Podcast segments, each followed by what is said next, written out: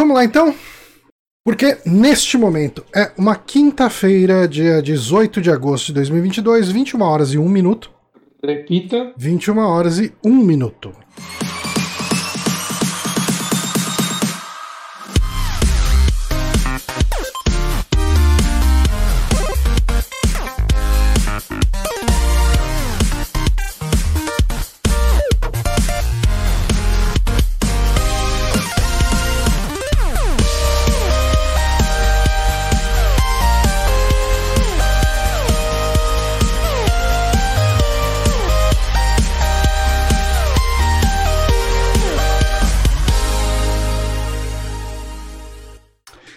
Estamos no ar para mais um saque, o podcast Super Amigos. Eu sou Johnny Santos, estou aqui com o Guilherme Bonatti. Quando você fala estamos no ar, eu olho e penso que eu vou olhar para a câmera vai estar em preto e branco, com o ventilador bem devagar. No ar, sim. Uma iluminação bem feita. Uhum. Aquela, aquela temática gostosa de filmes de mistério. Ah, mas não é o caso, não, o que a gente tem são as nossas boas e velhas webcams e os nossos bons e velhos quartos com iluminações improvisadas pra caramba. Eu nem liguei a minha luzinha lá de trás. Deixa eu ligar minha luzinha lá de trás pra ficar bonitinho. Deixa, mas só hoje.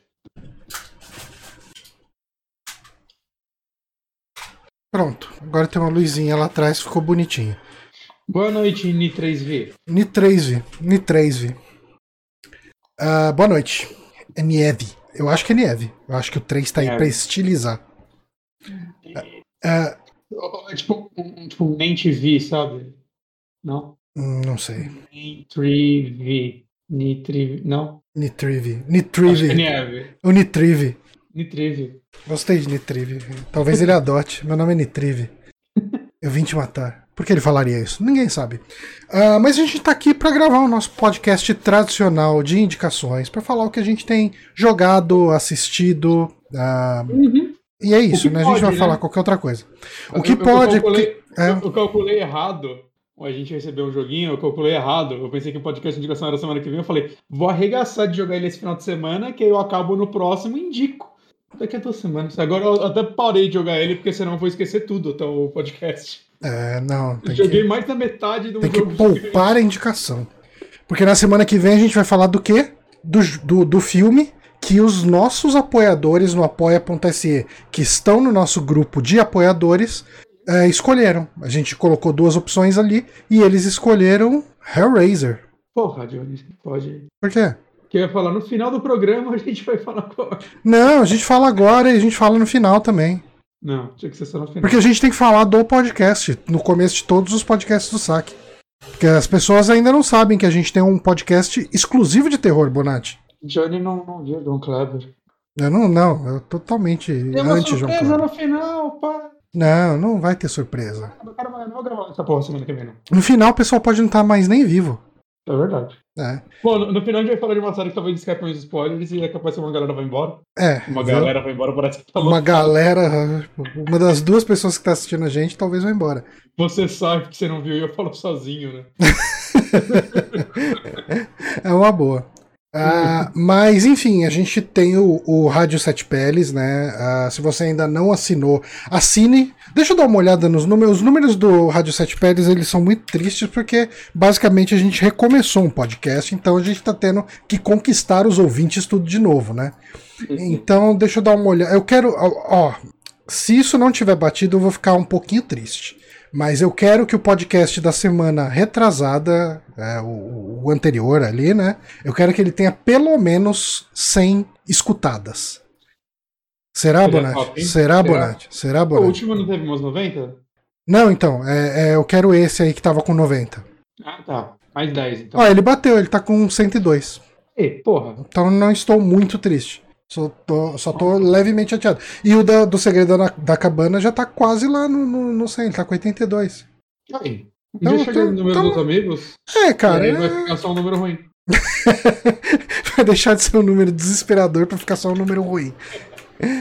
Mas é, a gente tá. tá é, é importante falar, né? A gente tá recomeçando, então a gente vai conquistando o público aos poucos. Conforme for passando o tempo, a gente vai pegar uns convidadinhos e tal, pra ajudar a gente a crescer um pouquinho. Hum? Tô feliz com o podcast, cara. Também tô, tô tá, tá bem gostoso de gravar, tá bem gostoso uhum. de discutir lá, e é bom a gente ter noção que aquele é o espaço de terror, né? Ele tem, uh, sei lá, ele tem uma identidade, ele é um produto por si só. Eu, eu tô gostando. Eu, eu, não me arrependo nem um pouco da decisão que tomamos. Mês que vem a gente vai ter que começar a pensar em como a gente vai lidar com o amigo Outubro agora que a gente tem um podcast de terror, né? Ah, eu acho que a gente vai lançar os quatro programas de outubro lá, né? Mesmo os de games? É. Hum. é. Ele é o nosso podcast de terror. Então, se a gente falar de game de terror, eu acho que tá no, no, no pacote, tá dentro. Mas é o nome de Outubro perde o poder. Ah, aí vai ter que virar outro nome, realmente. A gente vai ter que pensar no nome. Uh, bom, o pessoal manda pra gente sugestões. Gente... O próprio, o próprio Sete Peles foi sugestão no Twitter que alguém mandou. Ou a gente lança os de games no Super Amigos e os de cinema lá. Pode ser, mas eu acho que eu preferia lançar tudo para dar um boost no, no, no, no, tamanho do feed, para ter mais material no feed dele. Hum, faz sentido. Uh, não que eu seja um grande estrategista de, de conteúdo, mas sei lá. Eu acho que eu quero isso. A gente discute depois. Tá mas vamos falar, falando de coisas de terror e temáticas macabras. A gente discute, Johnny. Oi? Cinco dias antes a gente discute. Ah, mas vai ser isso mesmo. Mas assim, falando de coisas de terror, coisas macabras, coisas do diabo, como Sete Peles, a gente pode ir pro nosso primeiro joguinho, né? Que tanto eu quanto você estamos jogando o Cult of the Lamb. Sim, sim. Um jogo que eu devo dizer que tá sendo uma surpresa pra mim, Johnny. Hum. Eu não tava botando muita fé nele. Hum. Eu tava, tipo, tipo, todos os anúncios eu falava, caraca, esse jogo é lindo, assim, a estética dele é total pra mim. Mas eu olhava o gameplay e falava, ah, eu não sei se eu ainda tô com saco desse tipo de jogo, sabe? Esses isométricos de matar hordas de inimigos. É, eu tinha certeza que ele ia ser um jogo bom, mas eu tinha certeza que ele não ia ser um jogo para mim. Mas eu me enganei um pouco. Também. Eu não me enganei, eu tô me divertindo pra caramba com ele. Na, é, eu acho que é o primeiro grande lançamento do estúdio, né? Do Massive Monsters. No, no site deles tem uns outros jogos que eu nunca ouvi falar. Uhum. O site deles é muito legal porque tem um demôniozinho no topo e, e o, o, olho dele fica seguindo o seu mouse. Que da hora. É, é eu me sinto no site de 15 anos atrás quando a galera, tipo, tentava. Eles fizeram uns outros jogos que eu não conheço, assim, é, nunca ouvi ninguém falar, né? The Adventure Paul, Never Give Up, eu nunca ouvi falar desses jogos. Uhum. Mas esse, o Cult of the Lamb já, já tem uns dois anos que ele vem aparecendo em E3 e a galera falando dele. Eu tenho pelo menos a impressão de que tá, tá muito tempo que eu tô vendo esse jogo surgir não, por aí. Eu não lembro tanto assim dele. Eu lembro, obviamente, dele nessa E3. Uhum. Uh, mas eu não lembrava dele ter aparecido na, na E3 anterior. Não, nossa, aqui na minha cabeça parece que. Eu, mas eu não sei, eu posso estar. Minha memória é muito ruim. Então. A minha é pior. É. Mas sua memória para coisa de jogo geralmente é melhor que a minha. Tá, tá, tá falhando já, tá legal. Mas a gente tá jogando, vai falar, né, no, no Switch, uhum. que não tá com uma performance muito agradável, né? É, é definitivamente a pior versão. Uhum. Tanto porque a performance, principalmente no modo docked, né, no modo televisão, é horrorosa, sim, é muito ruim. Ela dá uma dá umas travadinhas, assim, principalmente em final de horda quando você vê que dá, deve dar algum loading, algum save, alguma coisa assim, uhum. ela dá uma micro congelada. Eu não sei se isso daí tá acontecendo nos outros consoles também, né? É. Porque às vezes é que nem Souls, né? O Dark Souls 3 eu lembro que ele travava até no PC. Uhum. Né? Mas tá, é bem cômodo, assim, em alguns momentos isso. Os loadings são meio grandes, né? Não é... Em performance, eu, eu acho que eles podiam dar uma. Espero que role umas atualizações, né? É. E, e, a outra desvantagem da versão do Switch, que eu acho que nas outras plataformas tá ok, é a tradução PTBR, né? Tá diferente nas outras plataformas? Não tem no Switch. É verdade, não tem, eu tô jogando em inglês. É, tipo, no. Parece que nas outras plataformas. No PC, pelo menos, tá rolando. Uh, eu acho que em todas as outras plataformas tá rolando, menos, em port... menos no Switch. Será que é porque ele, ele é daqueles jogos que pegam do sistema operacional, né, do, do console, o idioma, e eu acho que o Switch não tem essa função de pegar o idioma pelo. Eu não faço ideia. Será? Eu sei que eu vi algumas pessoas reclamando que não tem a versão e não vi nenhuma. Eu não vi é. nada, mas não é como se eu acompanhasse o desenvolvedor também para ver se ele falou, ó, oh, isso aí a gente tá vendo e tal. Eu não vi ninguém falando sobre previsão de, de arrumar isso. E assim que eu abri ele, eu lembro que eu fui nas opções ver se ele tinha em português, que jogo da Devolver normalmente tem. Aham. E ele tem umas boas traduções normalmente. E é verdade, eu tinha, eu tinha esquecido disso. Uhum. Mas o que é Cult of the Lamb, Joãozinho? Cara, ele é um roguelike misturado com Fazendinha. Acho que ele resume bem, né? Ele, ele, ele me lembra muito um jogo que eu. É, é um dos únicos roguelites, né? Acho que a gente pode chamar, né? Porque ele é daqueles que você mantém muitos upgrades. Né? Um dos poucos que eu terminei, né? Acho que eu terminei dois na vida, que um foi o Cadence of Harry, que conta, né? Ele, Uhum. ele- o mapa é procedural a primeira vez que você carrega ele. E o outro é o Moonlighter, que é um jogo que eu gostei muito, assim. Eu terminei ele acho que em um final de semana. Né? E ele também, ele tem um lance que é tipo, ele tem as dungeons que são bem nessa pegada, né, Bind of Isaac, né, que é, que é, que é por sua vez inspirado, né, em Zeldas antigos, né, o- os Zeldas mais isométricos, vamos dizer assim. E ele tem um, em paralelo um modo de você gerenciar uma cidade e umas lojas. E ele era muito legal. Uhum. né? E, e é- é um jogo que eu olho, né? E eu, eu olho pro the Lamb e eu vejo a mesma coisa que é. Ele saiu tanta atualização depois que ele lançou. Que se eu rejogasse ele hoje em dia, eu sei que eu ia jogar tipo um outro jogo. Ah, sim. E, e acho que é um, um padrão desse gênero, né? Principalmente pra indies, que é. Eu tenho certeza que daqui a um ano o Cult of the Lamb vai ser um jogo melhor do que ele é hoje. Eu não duvido, viu? Eu não duvido. Porque ele é um jogo que tá sendo abraçado bastante pela, pela comunidade. É, Eu- até o e-mail hoje, eu fiquei surpreso. Ele já vendeu um milhão de cópias. caralho. Ele já bateu um milhão de cópias. Saiu o quê? Semana passada? Pra um indie, isso é muito rápido. Não, nossa. Indie É, vendeu é um um milhão. Cara, tem jogo da Nintendo, ele, os- os- que não é Mario e Zelda, que não Tem Zelda vende que um não milhão. vendeu Tem Zelda que não vendeu um milhão, tá? É, então. Ah, e, e, bom, e ele tem essa temática da ovelhinha satanista, líder de um culto demoníaco, né?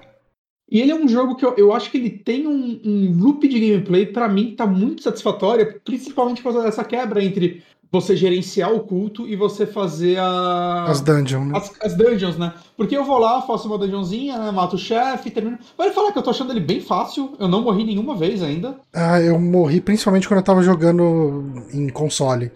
As travadinhas me, Ah. me atrapalhavam bastante. No, no portátil ele tá rodando melhor, né, velho? Tá, tá bem melhor. Mas o que você perde quando você morre? Eu não sei o que você perde. Você não perde todos os recursos que você pegou, você perde uma parte dos recursos que você pegou na run. Interessante. É. Então não é, não é tão punitivo. Não, não, não. Ele é um jogo feito pra você curtir. Tipo, o, o gameplay de dungeon dele me lembrou bastante, né, o andamento dele de de como é que chama? Do Hades. Ah, É. eu não joguei errado. Então, porque ele tem aquela parada de que você entra, na, você vai fazer uma série de dungeonzinhas nesse esquema meio Zelda, né?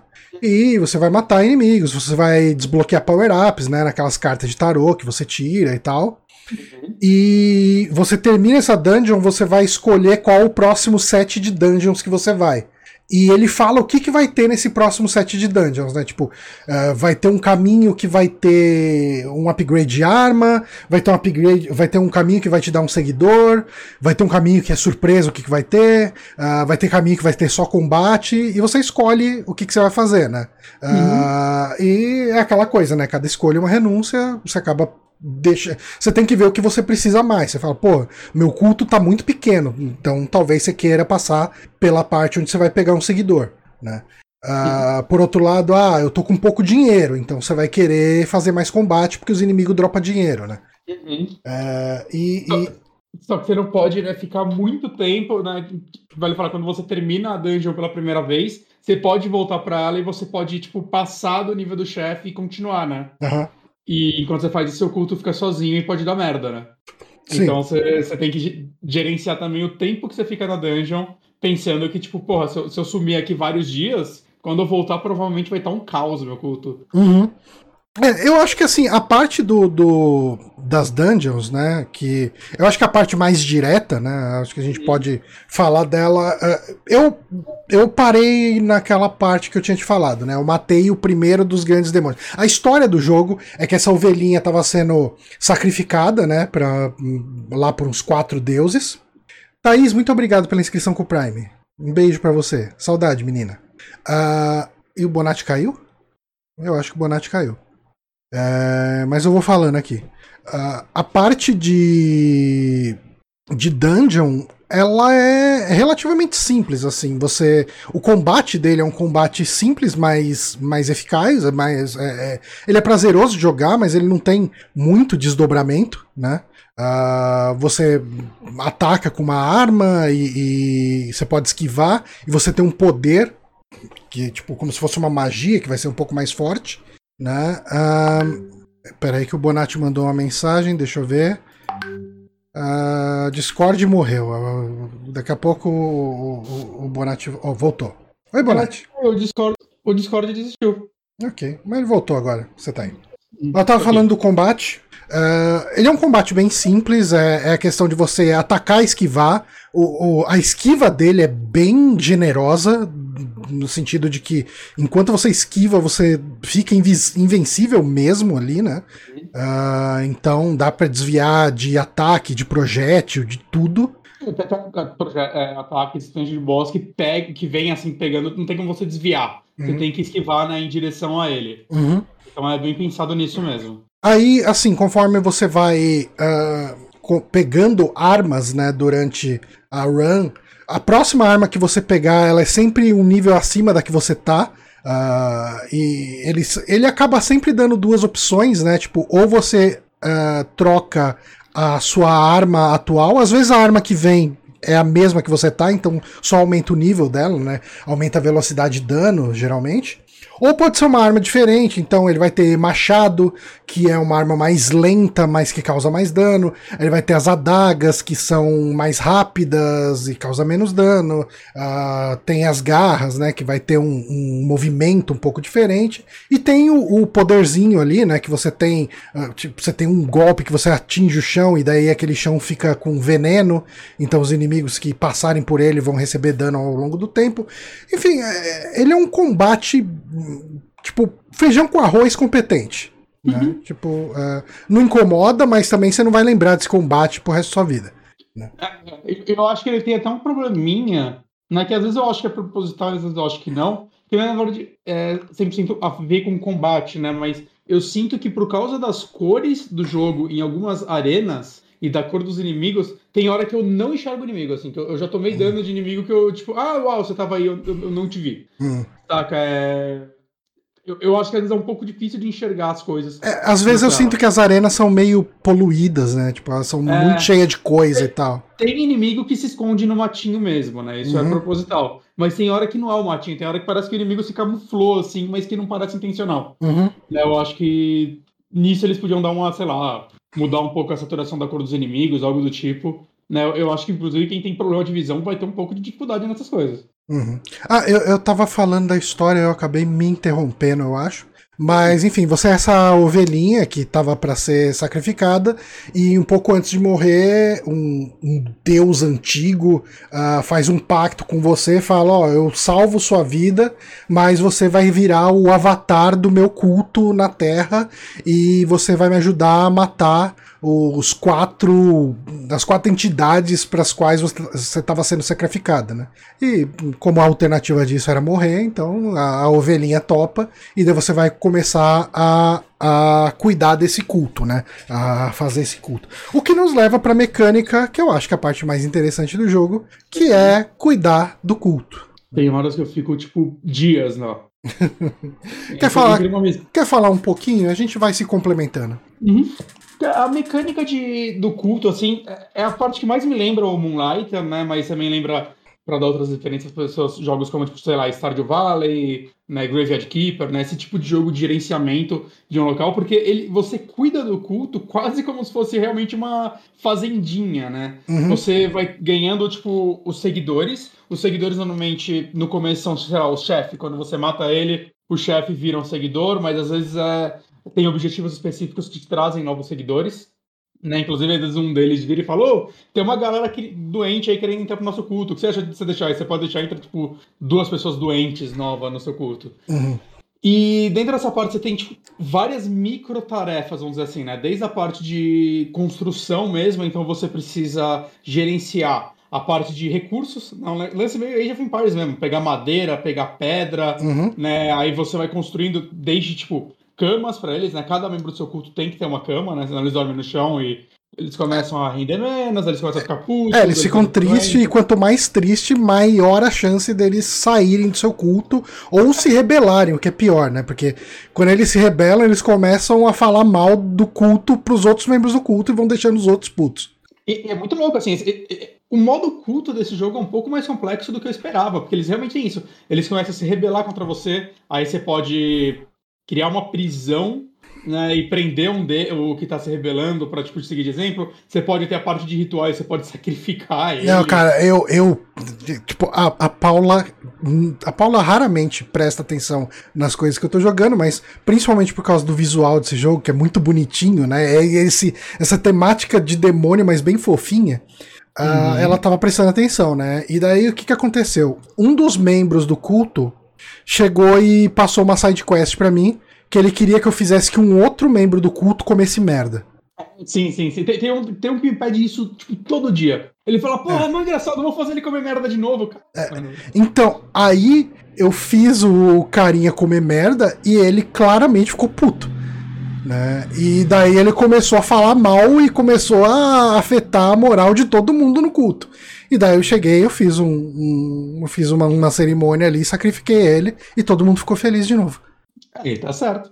E, e, Você faz o cara comer merda e ainda sacrifica ele logo depois porque ele não gostou. Quando um deles se revelou, assim, tem a barrinha lá de.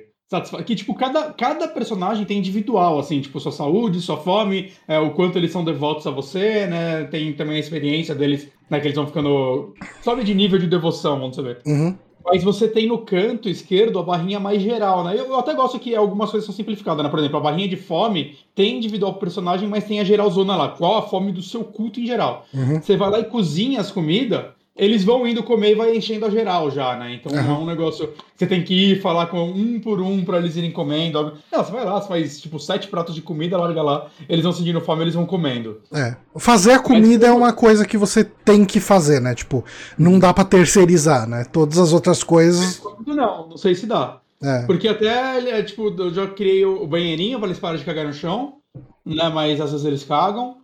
É, porque eu só fiz um banheiro também, né? Já estão umas 12 pessoas no meu culto. Aí eu coloquei um negocinho de zelador lá, então quando alguém cagar no chão ou vomita, um deles pode ir lá e limpar pra mim. Né? Aí tem a fazendinha, né? Que antes eu plantava coisa por coisa, mas eu fiz uma fazendinha e aí eu posso fazer um negócio para você guardar as sementes. E aí um carinha do culto vai lá e pega a semente, já planta para mim, já faz o negócio. Ele só não tá colhendo. Uhum. Eu não sei se vem também. Mas esse é o lance, né? O, o, o lance desse modo é você meio que tentando ao máximo automatizar a parada. É, sim. E, e, é todo lance, tipo, você constrói a cama. A cama quebra com o tempo, então você tem que reconstruir. Mas aí depois de um tempo você sobe um nível, que eu não falei ainda, mas os, é, tem uma, uma estátua no meio que eles vão rezando para você e vai acumulando, tipo, fé, pontinhos né? de oração, de fé. E você usa esses pontinhos para fazer coisas específicas para base. Né? Então você vai liberar. É onde você vai liberar as coisas específicas, tipo a fazendinha, né? Vai dando level up nas coisas de construção, vamos dizer assim. E e assim, tipo, por exemplo, você constrói a cama, ela quebra, sei lá, em duas noites de sono ela já quebra. Mas aí você já, eu já liberei o. a tendinha. A tendinha. A tendinha já dura mais, só que você tem que ter grana pra reconstruir a cama, uma por uma, você vai dar level up. Uhum. Aí tem um negócio acima que é tipo uma cabaninha depois, e por aí vai indo. E cada vez vai durando mais. Né, e você vai construindo as coisas pro seu culto, começa a fazer as coisas para você e ir automatizando. E em paralelo, todo dia você tem a igrejinha lá, você pode fazer eles tipo, rezarem para você. É como se fosse uma missa, né? É, você faz uma missa e de acordo com a quantidade de pessoas no seu culto e o nível deles, você vai ganhando mais pontos e esses pontos você compra os negócios que é meio são cinco doutrinas. São cinco doutrinas, né? Que é uma uhum. é sobre tipo a morte, outra é sobre trabalho, é, é, são cinco coisas assim. E sempre que você escolhe uma, acho que pelo que entendi, cada uma tem cinco ou seis níveis. Uhum. E sempre que você escolhe uma, você escolhe entre duas coisas. Tipo, teve uma que eu fiz que acho que era de trabalho.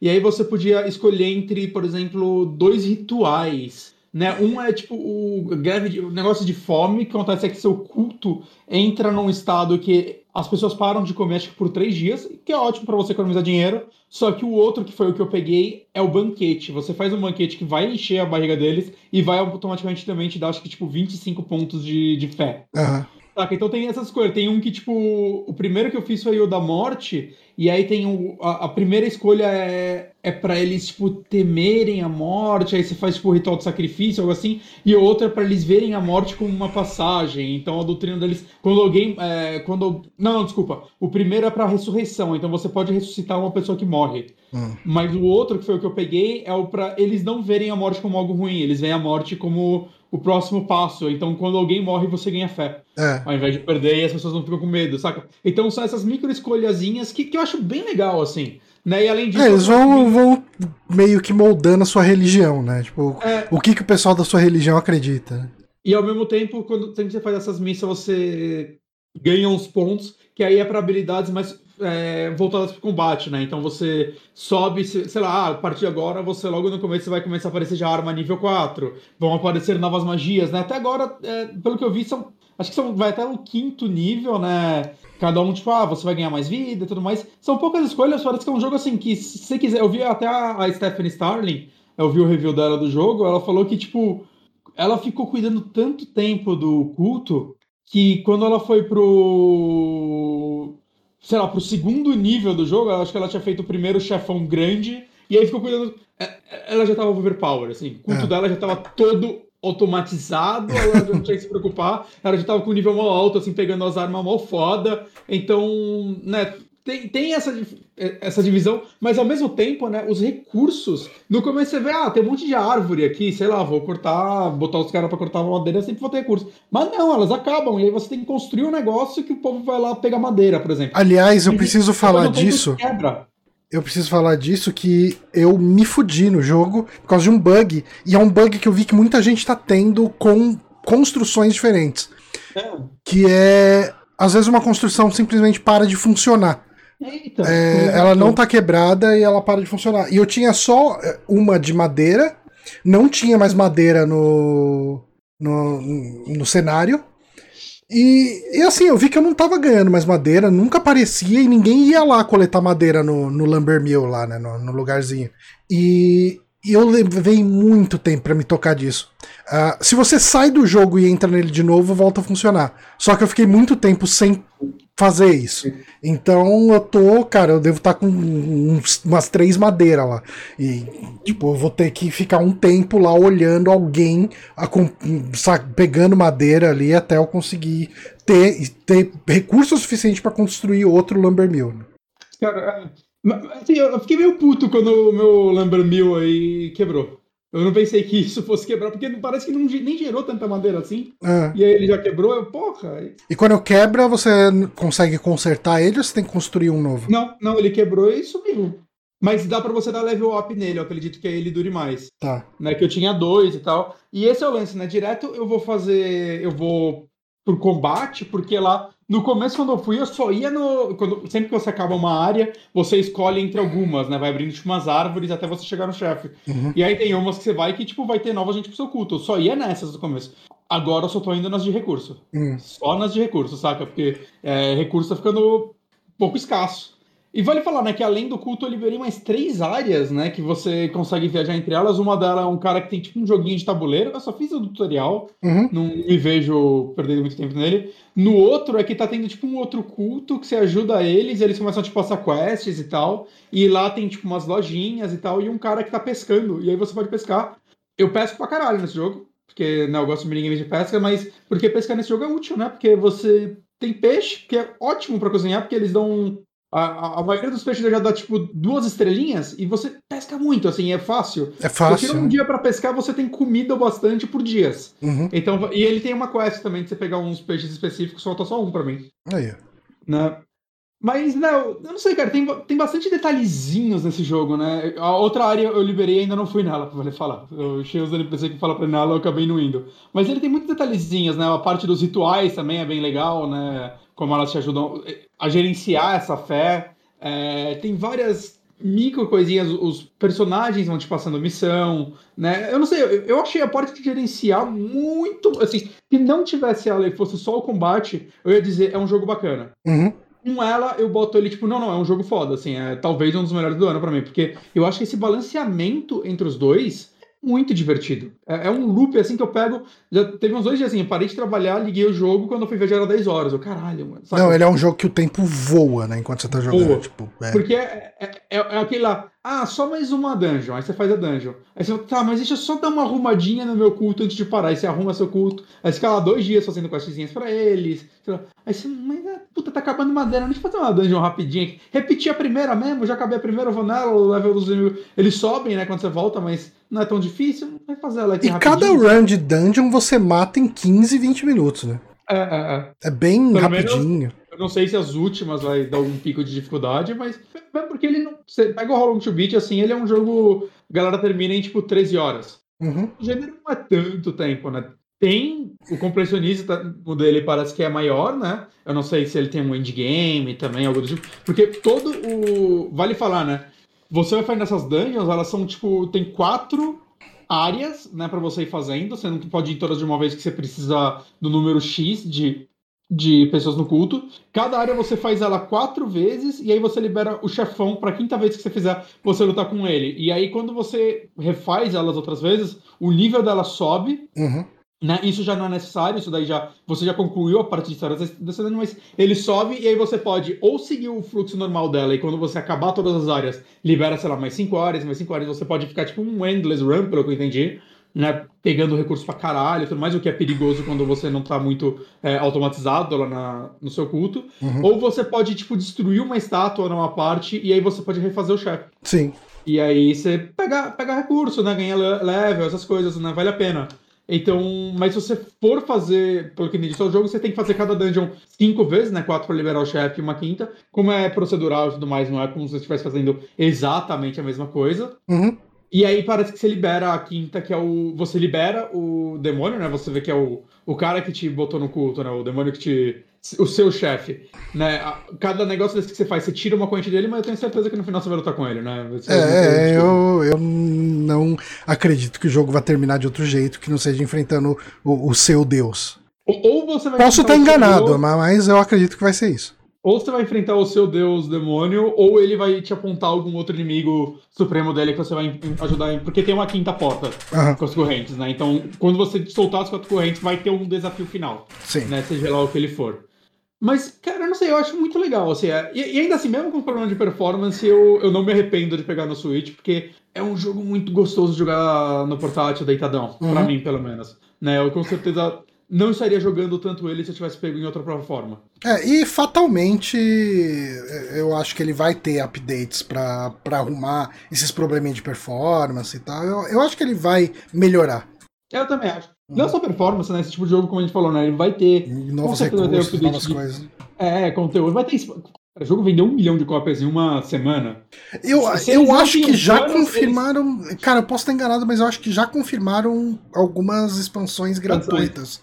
Gratuitas, ah, É, legal. tipo, um DLCzinho gratuito. Não sei o que, que vai ser, mas eu acho que eu, eu acho que eu vi alguém comentando que ele vai ter isso. É que esse tipo de jogo, normalmente eles têm um monte de DLC gratuitas que são relevantes, né? O Dead Cells tem áreas novas. O Dead Cells eu tinha que jogar de fato, assim. ó. É um que eu tenho no PC e no Switch, joguei, adorei, mas nunca terminei.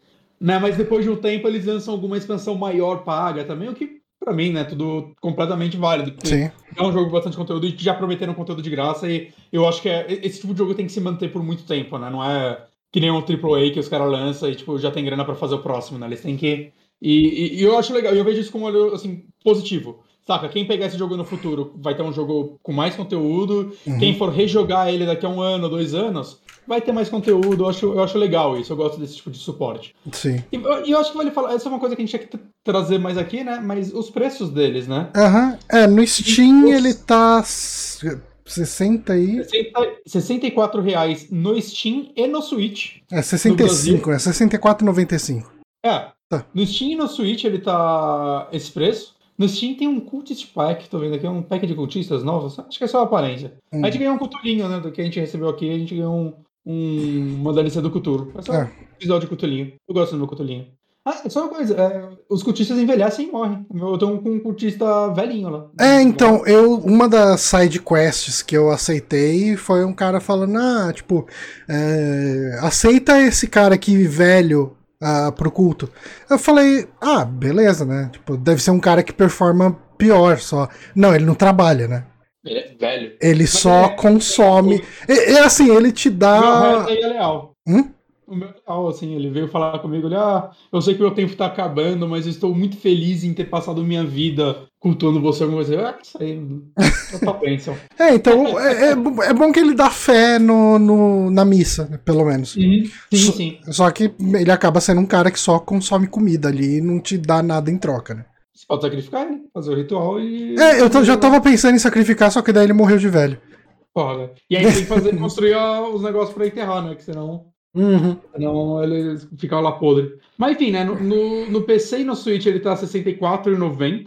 O que eu acho um preço justíssimo, assim. Esse, né? A gente é cheio de, tipo, ah, esperar a promoção. Se você tá afim desse jogo, R$64,90 em qualquer uma dessas duas plataformas, é um preço assim. Eu acho que legal.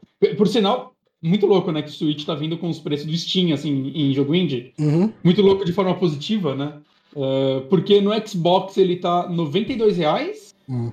E no PlayStation ele tá 124 reais. Caralho, Sony, vai tomar no cu, né? É, 124 já começa a ficar difícil indicar, assim. Ele é, ele é um jogo bom e, e, eu acho que quem gosta desse tipo de jogo vai aproveitar. Uh, mas 120 é pesadinho. Até 92 eu consigo, tipo, eu acho uma sacanagem porque tá mais caro que nas outras plataformas, então se você tem a opção de jogar nas outras plataformas, eu recomendo, porque para mim 64 reais é um preçaço mesmo uhum. para esse jogo, uh, sem ressalva.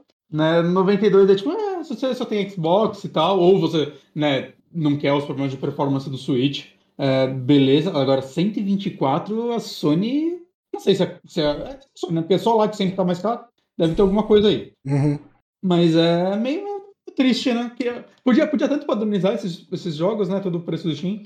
Eu entendo AAA isso não rolar, mas pelo menos indiezinho seria legal se, se tivesse um padrãozinho.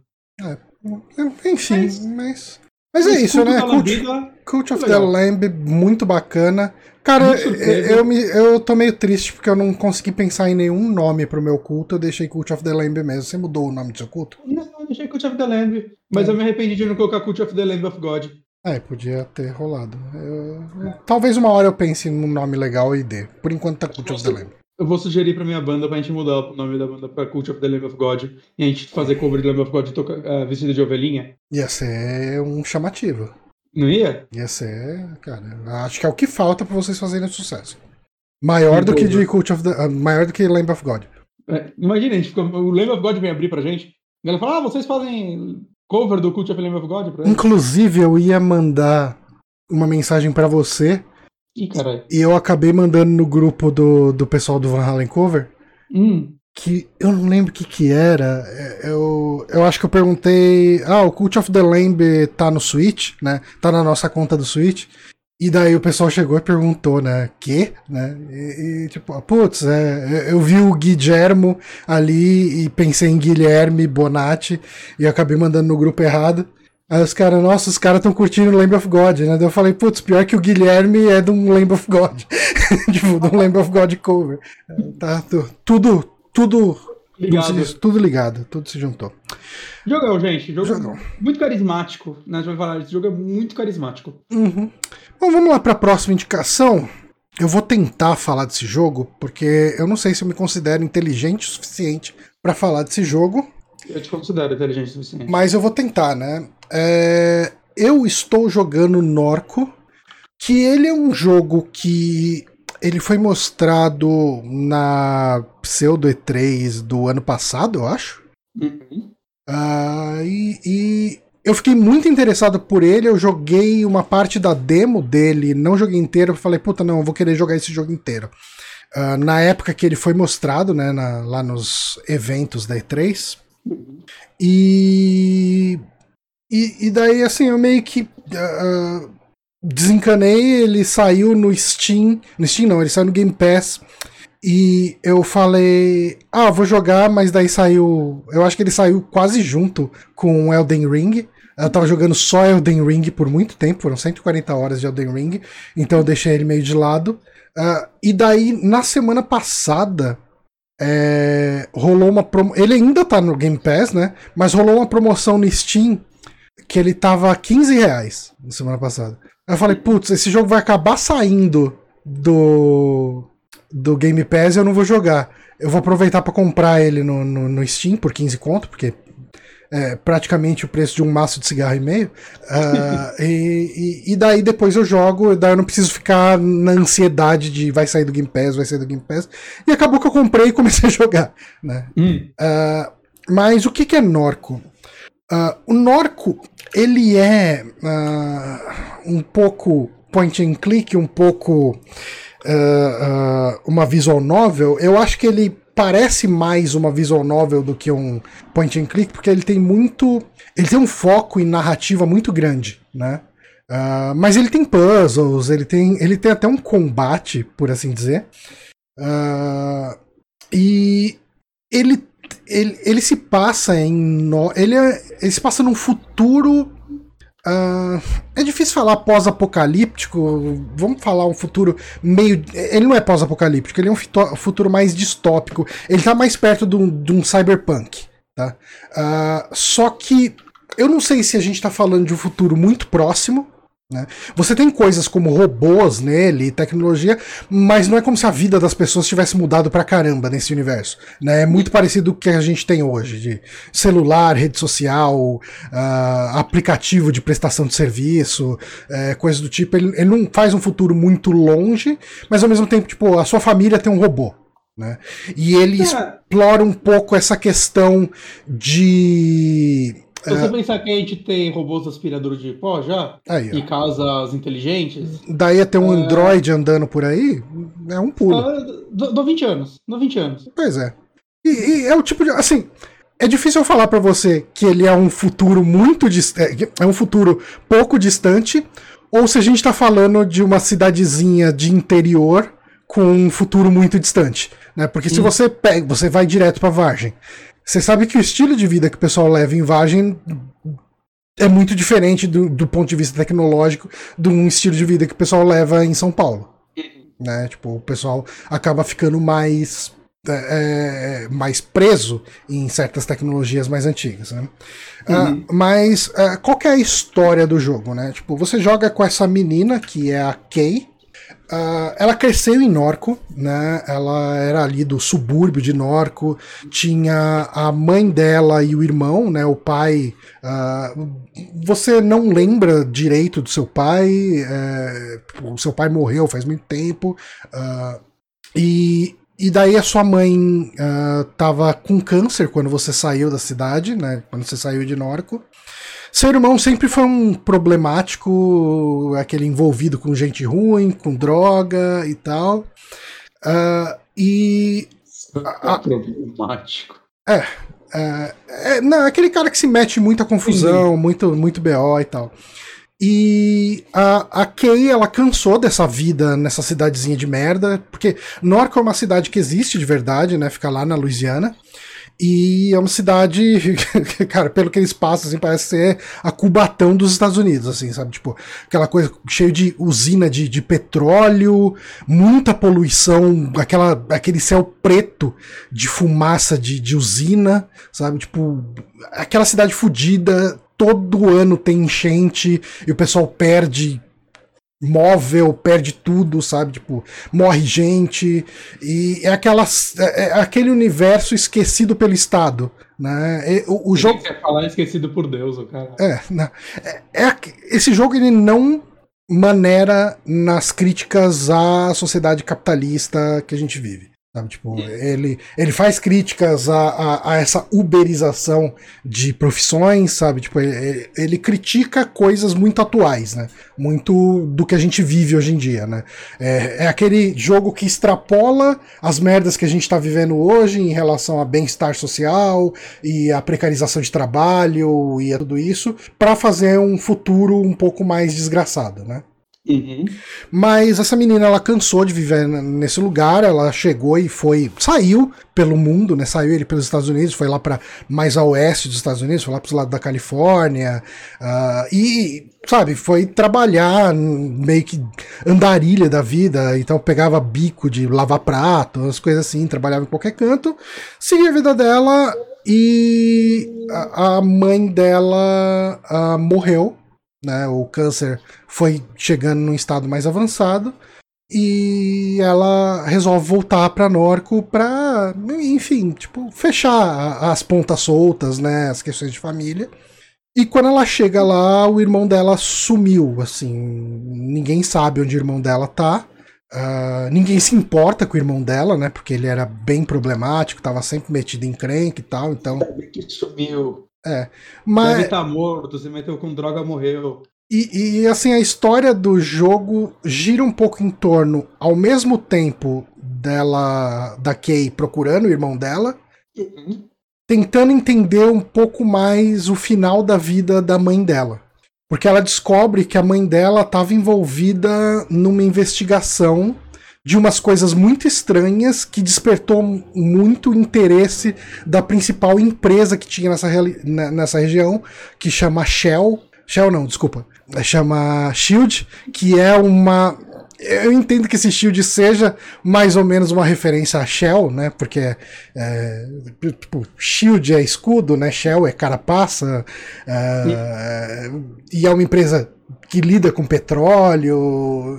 Eu acho que a referência deve. É uma referência a Marvel. Podia ser. Né? Não, eu realmente pensei que era. Não, não, não, não, não. Ah, Alguma zoeirinha.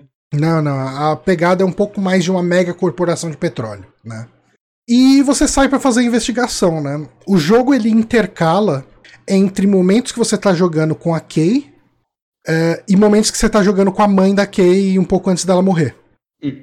Então você acompanha essa investigação dela, né? Uh, a Catherine, né, que é a mãe da, da Kay, ela pegou um, um tem um, um aplicativo que chama Quack Job, que é um aplicativo de. que é tipo um Uber de investigação ou de trabalhinhos aleatórios. Fazer entrega, você pega uns trabalhos. Pensa como se fosse o submundo do Uber. Assim, tipo, uhum. o Uber da Deep Web. Uh, só que é público, todo mundo conhece. E, assim, aí entra coisa muito do. do que faz esse jogo ser diferente. É, esse lance todo desse universo, né, ele poderia ser só esse uh, esse futuro distópico, desgraçado, o capitalismo falhou, etc, né? Mas ele tem um ar meio surrealista nisso. Eu tava pensando em usar a palavra fantástico, mas eu acho que fantástico não, não diz muito bem o que ele é.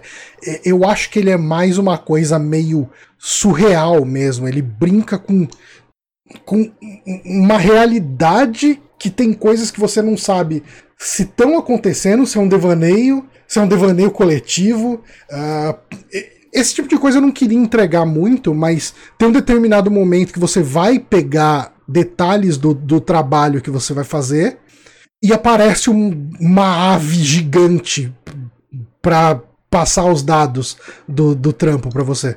Né? Uhum. E é uma ave mega fantástica, assim. E ela fala, nossa, o que que tá acontecendo aqui? E, e, tem uns papos meio doidos, assim, dos personagens que você encontra. O pessoal falando do Maluz. Tem um personagem que fala que a mãe da Catherine é descendente direta de Jesus Cristo. E, e ela tá lá porque ela é escolhida. E tem umas maluquices, assim, tipo, no, no tom da história, né? Esse é o tipo de coisa que eu não gostaria de entregar muito. Né? Porque eu acho que é a parte que mais chama atenção, que mais instiga curiosidade no jogo. Né? É... Uma dúvida, é, o que você tá sentindo tipo, da dificuldade dele, dos puzzles? Cara, ele é bem de boa, eu vou te falar. É. É... Não é um jogo que você vai ficar preso, que nem alguns point and clicks. Não, não, não. Ele, ele é bem de. Assim, eu diria que ele tem uma dificuldade mediana nos puzzles.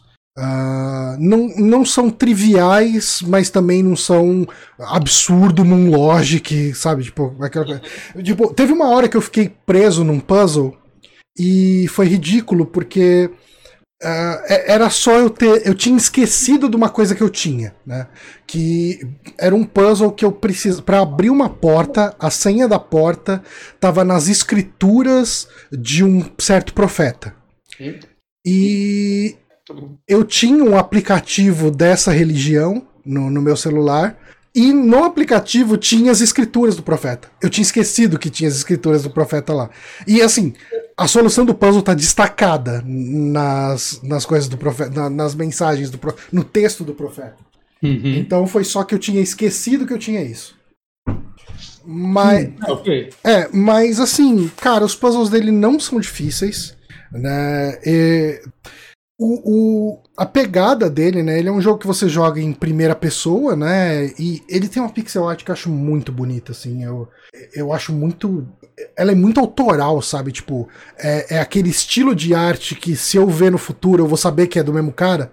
Uhum. É, é- é- ele tem. Ele é muito característico, acho que pela paleta de cores, sabe? Tipo, é, é tudo conversa muito, nada destoa. E, e ele intercala bem esse lance entre uma periferia dos Estados Unidos ah, e esse. Ah, essas cores meio opressoras, meio. É tudo aquele meio alaranjado, aquele ah, azul petróleo, sabe? Aquelas cores ocre, sabe? Tipo, ele tem uma paleta que tem uma identidade. Ele, é- é- a parte visual, a parte sonora também, a música dele é muito boa. Ah, importante, né? O jogo não tem falas, né? Não tem vozes, né? Não tem dubladores, mas ele tem uma tradução em português que tá muito boa. Assim, Muito o texto- Sim, ótimo. tá? o texto em português está excelente. Ele, ele tem bastante texto, mas eu diria que ele é uma versão light, bem light, de um Disco Elysium. Sabe, tipo, é, ele, o estilo de narrativa dele é muito tipo o Disco Elysium, que você entra no lugar e ele fala, ah, o cheiro de petróleo entra na sua narina, você lembra que você esteve aqui no passado, ah, você lembra que a sua mãe fez isso aqui. E tem uma coisa, eu não sei se você chegou a jogar Kentucky Road Zero. Só o primeiro episódio, eu tinha que E- jogar. Ele tem uma coisinha que o Kentucky Road Zero usa muito, que é você montar o passado do personagem a partir de diálogos, né? Isso é legal. É, e tipo, ele chega e fala: Ah, né, você lembra de um bar que você foi, né? Ah, eu fiquei fora, sabe? Tipo, eu fiquei do lado de fora. Ou eu entrei no meio da confusão. Eu tomei uma correntada na cara e fiquei com uma cicatriz, sabe? Dependendo da- das escolhas, isso vai mudar o seu personagem. E vai ter um diálogo lá na frente, fala, putz, essa cicatriz no seu rosto, né? Tem a ver com aquela escolha do passado que você fez em determinado momento quando você estava lembrando sobre aquela situação, né? É. que mais? Cara, ele, ele tem momentos muito bons. E, e assim, eu falei muito da, da questão mais pesada dele. Só que ele tem momentos de humor. E ele tem momentos de humor escrachado em, algum, em algumas horas. Ele sabe fazer a quebra. Né, pra não ser só uma coisa densa, sabe? Tal. Cara, tipo, tem, teve uma hora ali. é, ele tem muito quick time event, assim, tipo. Em- o- os combates que ele tem são um pouco quick, quick time event, né? Eles intercalam entre uma parada tipo, ah, sei lá, gênios, Simon, sabe? Tipo, aparecem umas luzes, você tem que piscar, você tem que clicar na ordem que as luzes piscaram. Uhum, uhum. E tem uma parada que é meio Elite Beat Agents, meio joguinho de ritmo, que aparece um círculo dentro do outro círculo, você tem que clicar quando um círculo fica junto do outro. Sei, sei. Tá, tipo, o combate dele é meio que isso. Eu nunca perdi um combate desse jogo. É, é muito simples, sabe? Tipo, é muito de boa. Ah, Está atento que vai. é, e, e tinha uma hora, né, que eu tava fazendo carinho num gato. Hum, E, e daí o carinho do gato era esse esse minigame de tipo gênios, né? De clicar na, nas- nos símbolos na ordem certa. E daí chegou a mulher lá e começou a falar, ó, para de fazer isso, você tá incomodando o gato. Né? E daí eu fiz todas as vezes, o gato saiu voando, tipo, quando eu irritei o gato. Mas assim, como se fosse um foguete, sabe? É, pshum, disparou pra cima, assim. E daí todas as outras vezes que eu voltei lá pra tentar conversar com a mulher, a mulher não falava mais comigo porque eu irritei o gato dela. sabe? Tipo. Possivelmente deve ter alguma coisa, algum elemento aí. Tipo, eu, eu- eu talvez tivesse uma chance de desbloquear uma outra série de eventos se eu não tivesse irritado o gato dela. Mas legal isso, né? Tipo, É. a- as suas ações terem alguma coisa, Uhum. alguma reação. Mas, cara, é, pelo que eu andei lendo e ouvindo em podcast e, e, tipo, conversando, por, por exemplo, com, com o nosso amigo Newton, Uhum. É, a parte que o pessoal mais lembra, acho que a parte mais memorável jogo. Eu tô no segundo. Eu te- acabei de terminar o segundo ato. O jogo tem três atos, né? E Uhum. o que o pessoal mais lembra é do segundo ato. Que ah, o, o grande objetivo do segundo ato é que você entra num shopping que tá rolando um culto. É, um bando de moleque começou a seguir um cara da internet com umas ideias meio nazistas. E o cara formou um culto e, e, o templo dele é o shopping, né? E todos os moleques cortam o cabelo do mesmo jeito, que é tipo aquele cabelo tigelinha do, do maluquinho lá do Stranger Things. É o Will? Não, é o. Eu esqueci o nome dele. Acho que o Will é o outro, mas. Ah, ok. Mas assim, to, to, todos eles têm esse cabelo tigelinha e um bigodinho de. aquele bigodinho de latino, faxineiro, sei lá. e, e tem esse cara que é o nazista da internet, e o pessoal segue ele. E a missão que você tem é pôr os caras do culto uns contra os outros. Então, basicamente, na verdade, você tem que pôr todo. É, pôr um cara contra todo mundo, né, que é o segurança. Então você tem que ir conversando com cada um dos membros do culto, e daí você tem que fazer algumas coisas para convencer eles a falar com você em alguns momentos e tal. Que eles não estão seguindo a, as doutrinas do culto, né? Eles estão envolvidos com droga, com refrigerante, com bebida, com videogame, com todas essas coisas. Então você precisa fazer eles falarem. E nesse momento no jogo você ganha um recurso que é gravar a fala deles, que eu acho que é feito de um jeito bem legal, né? Como o jogo ele funciona, se você está olhando aí a tela, ele funciona nesse esquema meio de log, né, do texto. É, quando você tem o, o, aplicativo de gravador, você consegue passar o mouse em cima de um dos diálogos e clicar para gravar. Daí ele grava no celular. Né? E, daí você... e a ideia é você pegar as falas comprometedoras de cada um deles e levar pro segurança, né? Pra... E é muito engraçado, cara. Tem umas coisas do jogo, tem uns momentos que são muito engraçados, assim. Tem uma hora que eu convenci um cara lá, um hipster, a comer um cachorro quente de dois meses e o cara comeu e passou muito mal. E daí um dos achievements que você tem é ouvir a história de caganeira do cara. Tipo, o cara contando que ele saiu fugindo, entrou numa uma limusine que tava passando, e daí todo mundo saiu da limusine, só ficou ele, daí ele se cagou na limusine. Tipo, o cara contando a história com riqueza de detalhes, assim, sabe? Então, okay. ele não é um jogo puramente triste e deprimente e tal. Ele intercala bem o tom dele, sabe? Uh, e, e, ele tem toda essa questão meio surreal, que lem pode lembrar um pouco Twin Peaks para algumas pessoas, mas eu acho que na verdade o tom acaba sendo mais outra coisa, uma coisa mais dele. Ele tem esse esse aspecto de subúrbio, de periferia, as pessoas vivendo e se fudendo dentro dessa região, gente perdendo tudo por causa de empresa, gente perdendo porque a empresa fez acordo para comprar tudo do condomínio, o cara se ferrou porque ficou preso naquela casa ali no meio, não pode nem sair da casa porque a, a a empresa pode te prender por estar tá invadindo o território deles. Então, é aquela distopia cyberpunk meio maluca, ao mesmo tempo que ele tem uma narrativa bem legal. Hum. E, cara, recomendo, assim. Ele é um jogo que. Exclusivo pra PC, né, nesse é, momento. Isso, ele é exclusivo para PC.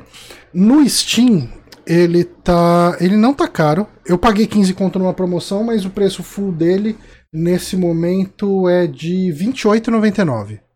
Vale totalmente, assim, não, não tem como falar que não vale, o jogo custa menos de 30 reais. Se você gosta de visual novel, de point and click, de adventure, de jogos focados em narrativa, se você gostou, por exemplo, de, de Disco Elysium e tal, eu acho que você vai curtir. Ele é um jogo curtinho, pelo que eu entendi, eu acho que ele tem umas 5, 6 horas, Uhum. É, eu tô, como eu disse, né? Eu, tô, eu terminei o segundo ato, só tem mais um.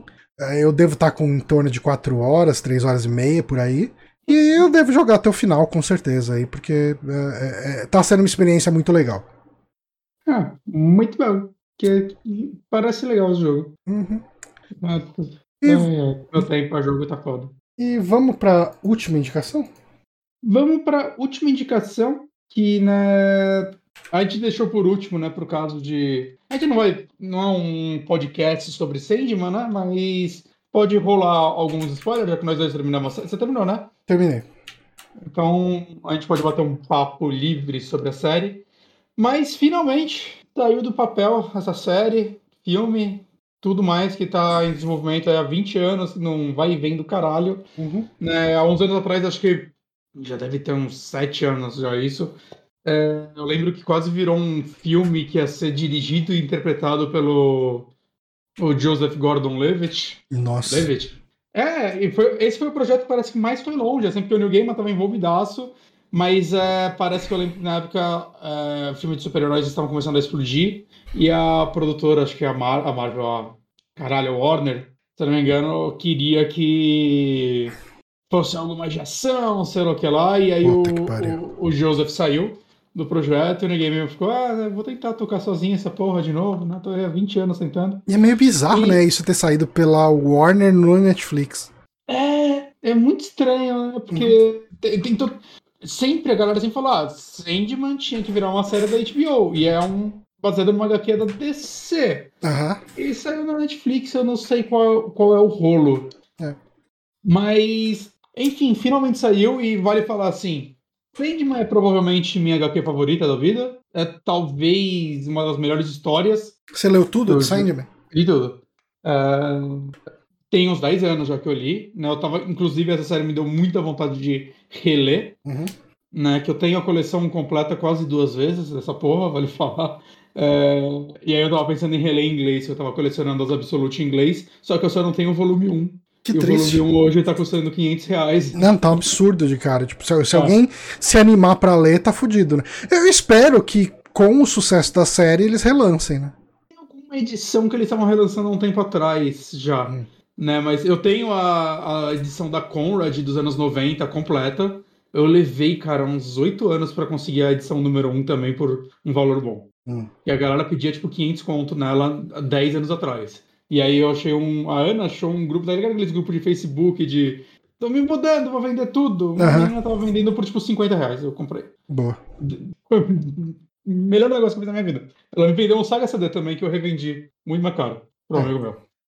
Mas, enfim, eu tava muito animado e nervoso, mas eu tava mais animado do que nervoso com essa série, porque o Neil Gaiman tá com envolvimento, tá, ele é o showrunner da série, uhum. ele escreveu boa parte do, dos episódios, ele estava completamente envolvido com casting, com decisões né, criativas da série mesmo, né? Ele, e em paralelo na série foi desenvolvida por ele, o David Goyer, né? Que ah, a galera vai lembrar mais por ter escrito os Batmans do Nolan, né? Mas ele tem um envolvimento muito grande com, principalmente, adaptações, né? Ele, tipo, sei lá, desde os filmes do Blade, ele era o roteirista, né? Ele escreve quadrinha também, ele é um cara bem grande da área. Né, e o Alan Heinberg, que eu não conhecia muito dele, mas ele escreveu episódios de Gilmore's Girl. Hum. Eu também gosto.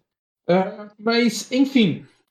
E essa série, assim, primeiro, né? Ela é uma adaptação até que bem fiel da HQ, muda bastante coisa, mas eu acho que muda muita coisa para o bem, né? Essa primeira temporada, ela, eu já fiquei surpreso com isso, mas ela envolve os dois primeiros arcos hum. né, de Sandman, os dois primeiros volumes da série são aí. Tanto que eu, achei quando fosse. Quando eu vi que tava começando o Casa de Bonecos, falei, ah, eles vão pincelar e vai continuar na próxima temporada. Mas não, eles conseguiram resumir bem as duas histórias em uma única temporada, o que eu achei ótimo. Né? Eu, eu, Qual que é essa história? A primeira é a Prelúdios Noturnos, né? Que vai até o episódio 6. E as últimas quatro são da Casa de Bonecas. Tá. Que, que é engraçado porque Casa de Bonecas no gibi é muito maior que Prelúdios Noturnos. Então, eu queria muito reler para ver o que, que foi cortado. Uhum. Mas, assim, eu diria que eles conseguiram adaptar de uma forma que não só o que foi cortado não me fez falta, né? Tanto que eu, tipo, nem batendo o olho lembrei. Mas eu acho que eles fizeram uma coisa que quem só viu a série talvez não vai se ligar, mas como eles deixaram Prelúdios Noturnos melhor do que HQ? Porque Prelúdios Noturnos é talvez a pior história de Sandman. É, Prelúdios e... Noturnos vai até ele escapar? Vai até. O último capítulo do Prelúdios Noturnos é aquele episódio da morte, que é o melhor capítulo da HQ. E para mim, o ah. melhor episódio da, da série. Uhum. Né, que vale falar que esse episódio são dois. É, são duas histórias separadas. Aquela, metade do episódio é o, o dia que ele passa o dia trabalhando com a morte. E a outra metade é uma outra história que é de uma HQ lá pra frente, um, uma história menor. Uhum. Menor, mas que tem importância depois. Tá. Mas é, qual é o lance? O Prelúdios e Noturnos, o que para mim faz ela ser a pior história de Sandman é que assim, Sandman é do DC. E o lance é que as HQs foram se distanciando do universo DC no decorrer da Tá. Prelúdios e Noturnos é muito é, atrelado ao universo DC. Muito. Hum. Então, tipo... Que parte do universo DC a gente tem no, no quadrinho? Bom, o, o O mais óbvio é o Constantine. O que Tá. isso daí eu, eu acharia ok, se eles, eles não tiveram licença dele, claramente. O Neil Gaiman falou que ele queria diversificar o, o elenco e por isso que eles não colocaram o Constantine homem, né? Mas Uhum. eu, acho que é licença. Porque a Joan Constantine, ela existe na HQ também, então daria pra ter Uhum. os dois. Né? Ela existe como uma personagem do passado, ela é uma antepassada do Constantine que aparece com uma certa frequência na história. É, mas aí eles substituíram Constantine pela. É Joan, Joana Constantine. Né, que eu achei legal que eles usaram a mesma atriz para fazer ela no passado e no presente. Eu achei que foi uma, uma forma inteligente de fazer esse ciclo, né? Mas na HQ é o Constantine mesmo, o que é legal. Eu adoraria que fosse o ator da série, que eu gostei da série do Constantine. Uhum. Mas tudo bem, eu achei que foi uma adaptação legal. A atriz mandou bem zaça. Pelo que eu vi, ela é uma atriz de Doctor Who. Eu nunca vi Doctor Who, mas ela não. parece que fez muitas temporadas de Doctor Who, então provavelmente os fãs devem ter ficado felizes em ver ela lá. O que, né, acho que o New Game. Os fãs de Doctor Who, né? Ficaram É, felizes. fãs, Porque os, É, os fãs de verdade de Sandman odiaram. Porque não trouxeram o John Constantine, o loiro homem. Trouxeram uma mulher. Mas a principal, acho que, mudança, que é um negócio que eu tinha até esquecido, cara. Nossa, graças a Deus mudaram isso. Que é isso que eu falo que tem mal sempre virou bem. Tá ligado? O- meio que o vilão, não o que prende ele, mas o, o cara do episódio do restaurante, que é o segundo melhor episódio da temporada pra mim. Hum. É, na, na HQ ele é o Doutor Destino. Nossa. Doutor Destino, Senhor Destino. É Não, um desses não daí. sei, tá. Eu, eu não, não, não, não leio. Mas saca, assim, é, é- é esse o nível de o quão é atrelado, saca? Um vilão da DC realmente é o vilão da parada. E no decorrer da HQ, acho que no caso de bonecas, já, eles já passam a faca, assim, quase total. E aí, no máximo, você vê personagens da DC quase como easter eggs, assim. Uhum. É, saca? Num sonho, você vê um personagem da DC no fundo, assim. Tá. Né? Que, que é a melhor coisa que eles poderiam ter feito por essa história, porque ela tinha que andar por si só. E eu acho que por isso, assim, tipo, eu, acho muito engraçado que, assim, na HQ, o caso de bonecas é muito melhor que o do Noturno. O caso de bonecas é uma das histórias favoritas da galera. E na série é engraçado que eles mudaram, melhoraram tanto, acho que o Perlas do Noturno, que eu tô vendo a maioria das pessoas não gostando tanto da segunda parte da série, Hum, do Caso de Bonecas.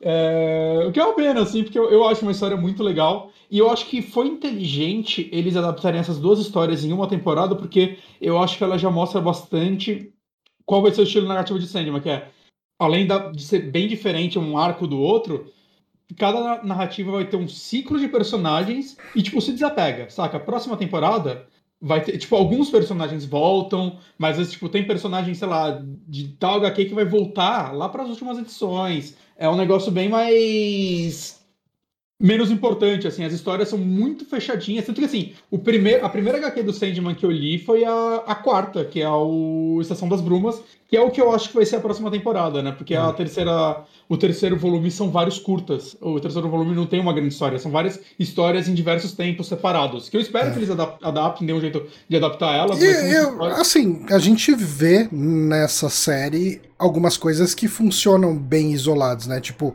a- aquela história toda do cara que revê o Sandman de 100 em 100 anos, é, tem muita cara de ser uma história isolada, né?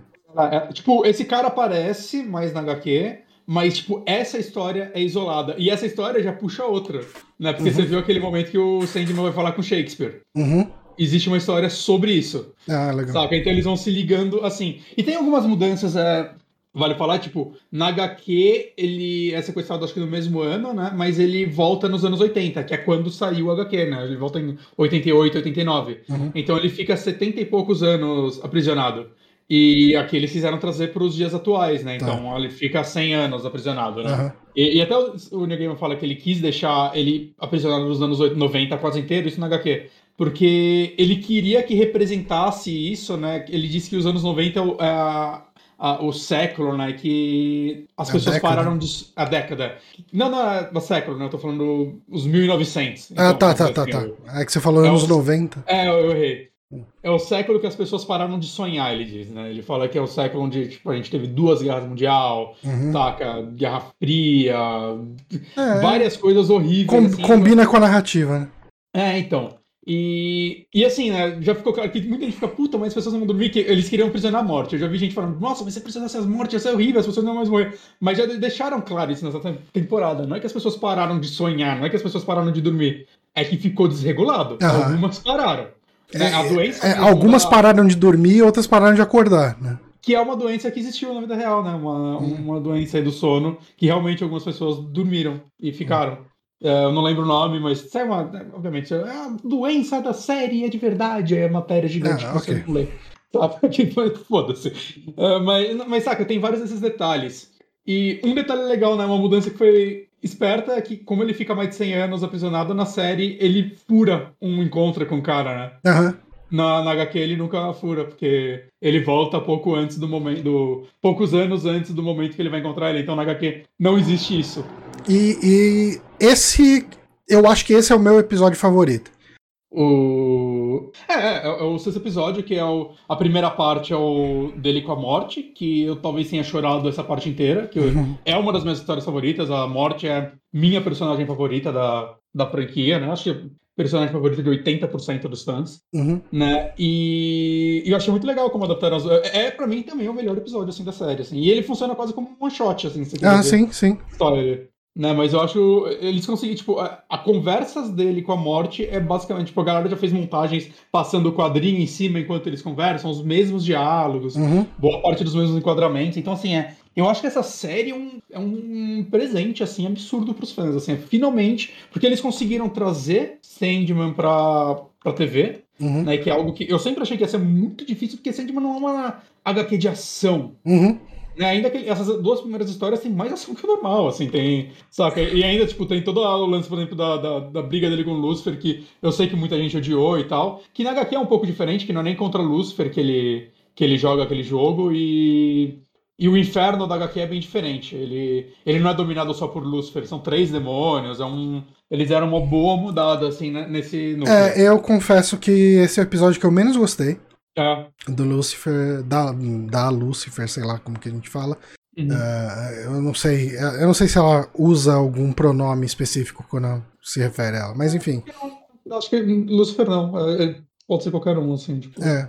Mas eu, eu não gostei muito do episódio. Eu, eu, tipo, eu acho que eu tava esperando. Porque assim, eu vi pessoas comentando: caramba, vai ter a briga com Lucifer, que é muito foda no, no, no quadrinho e tal. E quando eu vi, eu falei: ah, é. Mas eu gostei muito da série, né? Tipo. Eu, eu, eu acho que eles dramatizaram muito. Na HQ é, é mais leve. Uhum, E eu acho que ia funcionar melhor se eles tivessem feito mais leve. uhum, Mas pra isso talvez eles não tivessem que ter feito com Lucifer. Mas eu acho muito legal o diálogo deles no final. uhum. Né? Sobre. É, Essa parte é legal. Eu acho, eu acho aquele diálogo muito bacana. Uhum. Né? E, cara, assim, vários detalhes, assim, né? De, de vários. Tipo, aquele episódio do restaurante, pra mim, é o segundo melhor também. É um Nossa, é lembrava muito bom. Nossa, puta que pariu. E ele é quase fechado também, né? Ele é um, ele é um curta de terror, quase. Porque Aham. é o cara indo lá e fazendo todo mundo começar a falar a verdade e prender eles naquele ambiente e ver o que acontece, assim, analisando e como a parada vai escalando em diversos pontos. É, Esse episódio é muito bom. Sim. Mas, mas assim, eu, eu tô muito animado, assim, pra o que vai ser as continuações. Eu quero ver os próximos perpétuos, né? Va- Vale. Vale a gente falar um pouco da- da- da- das polêmicas de, de casting?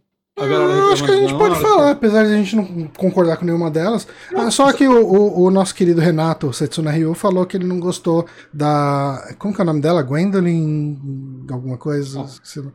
É, sei como Gwendolyn, não sei sobre o nome dela.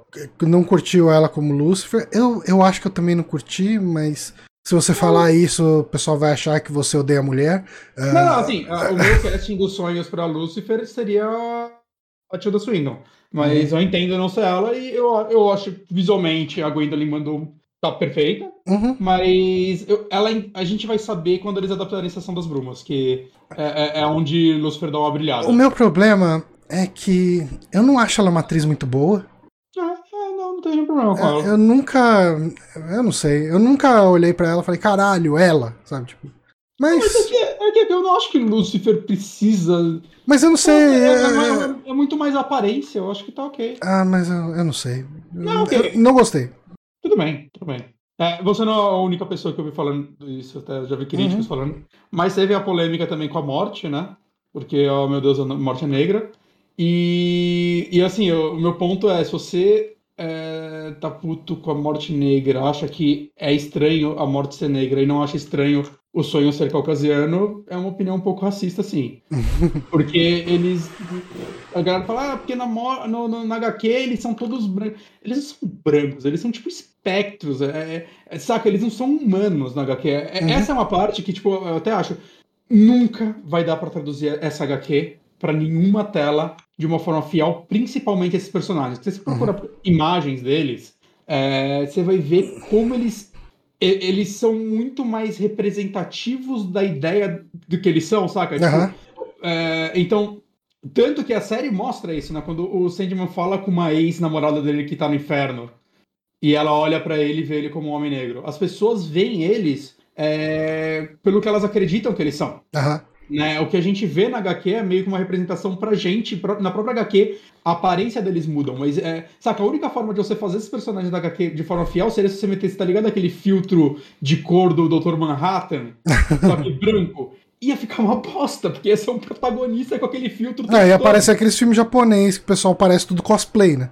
Exato, exato. Então, assim, é, um personagem desses ser negro ou ser asiático ou ser qualquer coisa do tipo não é nenhum problema se você é, tipo.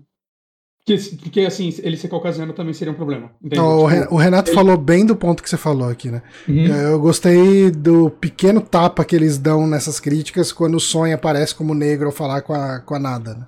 E, e, isso eu nem sei se foi um negócio pensado na crítica, porque isso é algo que acontece na HQ. Uhum. Né? Porra, uma das histórias do terceiro livro que eu espero muito que seja adaptado é O Sonho dos Mil Gatos. É sobre sonhos de gatos sonhando. É. E lá o Sandman é um gato. Saca, eu quero muito ver esse tipo de adaptação acontecendo. Eu quero uhum. muito ver essas histórias mais malucas acontecendo. Né? E, e a série, eu acho que ela abre precedente para ter isso, né? Sim, sim. Se não fizerem direto na temporada, eu consigo ver eles fazendo. Tá ligado que nem algumas séries fazem, que fazem tipo uma temporada a parte tipo, em animação, contando ah, histórias sim. menores, que nem fizeram com The Boys há pouco uhum. tempo. Eu consigo ver, tipo, fazendo uma animação com compilados de historinha, que tem algumas historinhas que são muito curtas. Tá. Saca? Mas eu conseguiria ver isso acontecendo também. Mas, dito isso, assim, a atriz que fez a morte, para mim, perfeita. Como eu, eu acho que eu chorei o episódio inteiro. É perfeita, assim, a atuação dela. É o que eu quero dessa personagem, que é uma personagem...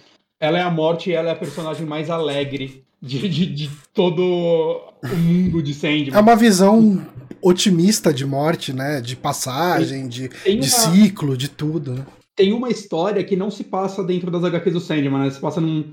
É nas HQs do Sandman, mas é uma HQ que saiu as parte da morte, que tem acho que três historinhas, se não me engano, duas ou três, e uma delas é uma que, que precisa ser adaptada, que é a história. É que, tipo, a cada 100 anos a morte passa um dia como uma mortal. Ela acorda sem saber o que ela é, e ela vive como um ser humano por um dia, e é para ela ter essa experiência do que é ser um humano e entender eles, uhum. saca? E é uma história muito boa, eu amaria que eles adaptassem ela para um episódio, assim, seria fenomenal, assim. É, eu quero muito ver como vão ser os outros perpétuos ainda que não apareceram, né? principalmente a, a Delírio, que ela é muito legal também. Fora, Mas... fora Delírio, tem mais alguma que não apareceu? tem o Destino. Ah, tá. E o, o Sumido, que eu não sei se vale a pena. Eles não falaram o nome dele, então eu não sei se vale a pena eu falar ou se. Não, não, mas eu acho que eles não fazem mistério de quem ele é, é o Destruição. Hum. Mas ele é o Perpétuo que desapareceu. Tá. E o único, o único que eu não gostei muito foi a. Desespero. A, a Desespero, por quê? A, des, a Desespero é uma que é muito difícil de adaptar, porque na HQ ela é. Cara, ela é quase um orc, assim, ela é monstruosa, ela realmente tem aquele anel no, no negócio que ela fica se cortando enquanto uhum. fala, só que ela fica, tipo, se mutilando mesmo, assim, ela fica se rasgando, tem cenas que aparece ela com ratos comendo ela, saca? Ela é um negónegócio assim, tipo, tinha que chamar o Cronenberg pra fazer o design dela. E eu achei meio quase ofensivo, assim, que eles fizeram que, que ela é só uma mulher gorda. É. É, tipo, o desespero, saca? Ela não tem nada demais. É uma cara. Ela, ela se corta um pouco, mas ela parece mais tipo a depressão do que o desespero, saca? Ela é. triste. Não é problema da atriz, é problema da caracterização do personagem que trouxeram pra ela. Tem ainda como eles consertarem isso, que ela apareceu em uma cena de dois minutos. Uhum. Saca? Mas eu achei muito, tipo, nossa, cara, parece que vocês tentaram muito adaptar essa personagem e o que ela representa. Eu acho muito legal que a, a desespero e a desejo são, são irmãs gêmeas, uhum. saca? O que simboliza, assim, o desejo e o desespero andar lado a lado, você desejar tanto algo, tá desesperado. Eu acho muito legal essa, é, é, essas representações. A dualidade dele. ali, né? Uhum, uhum. Mas eu achei, tipo, que estranho. Ao mesmo tempo, muito. Tipo, eu fiquei com medo do, do Matthew não falar, assim. Gostei. Que o Matthew é um personagem muito foda, o Corvo. Uhum. Né? Tem a personagem. A... Qual é o nome dela? A que cuida do, do da biblioteca? A Luciene? Luciene. Eu acho que é, é Lucien, né, no, no quadrinho? É, é, é, é, no quadrinho é um, é um homem.